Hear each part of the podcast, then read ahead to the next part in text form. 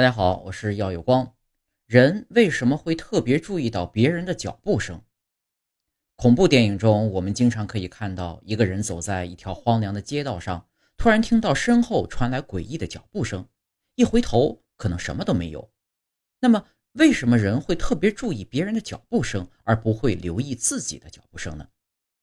科学家们啊，早就发现了人类大脑会对自身发出的声音产生屏蔽，但具体的原理。尚不清楚。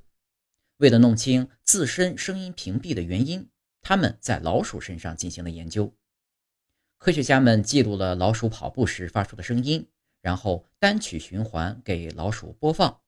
结果发现，几天后，老鼠大脑中的神经元就不再对这种声音产生反应，而当换成其他老鼠的跑步声时，神经元又再次产生了反应。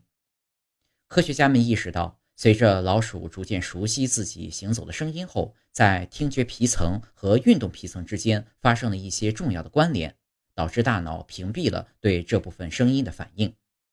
这种屏蔽不仅限于脚步声，自己的呼吸声、打字声也会被大脑产生屏蔽。你不会因为自己的呼吸声或打字声音太响而产生愤怒，反而会因为别人的呼吸声或打字声会使你特别在意。研究人员希望利用这些信息在其他领域有新的发现，比如在精神分裂症患者中，常常会生动地体会到实际上并不存在的幽灵般的声音幻听。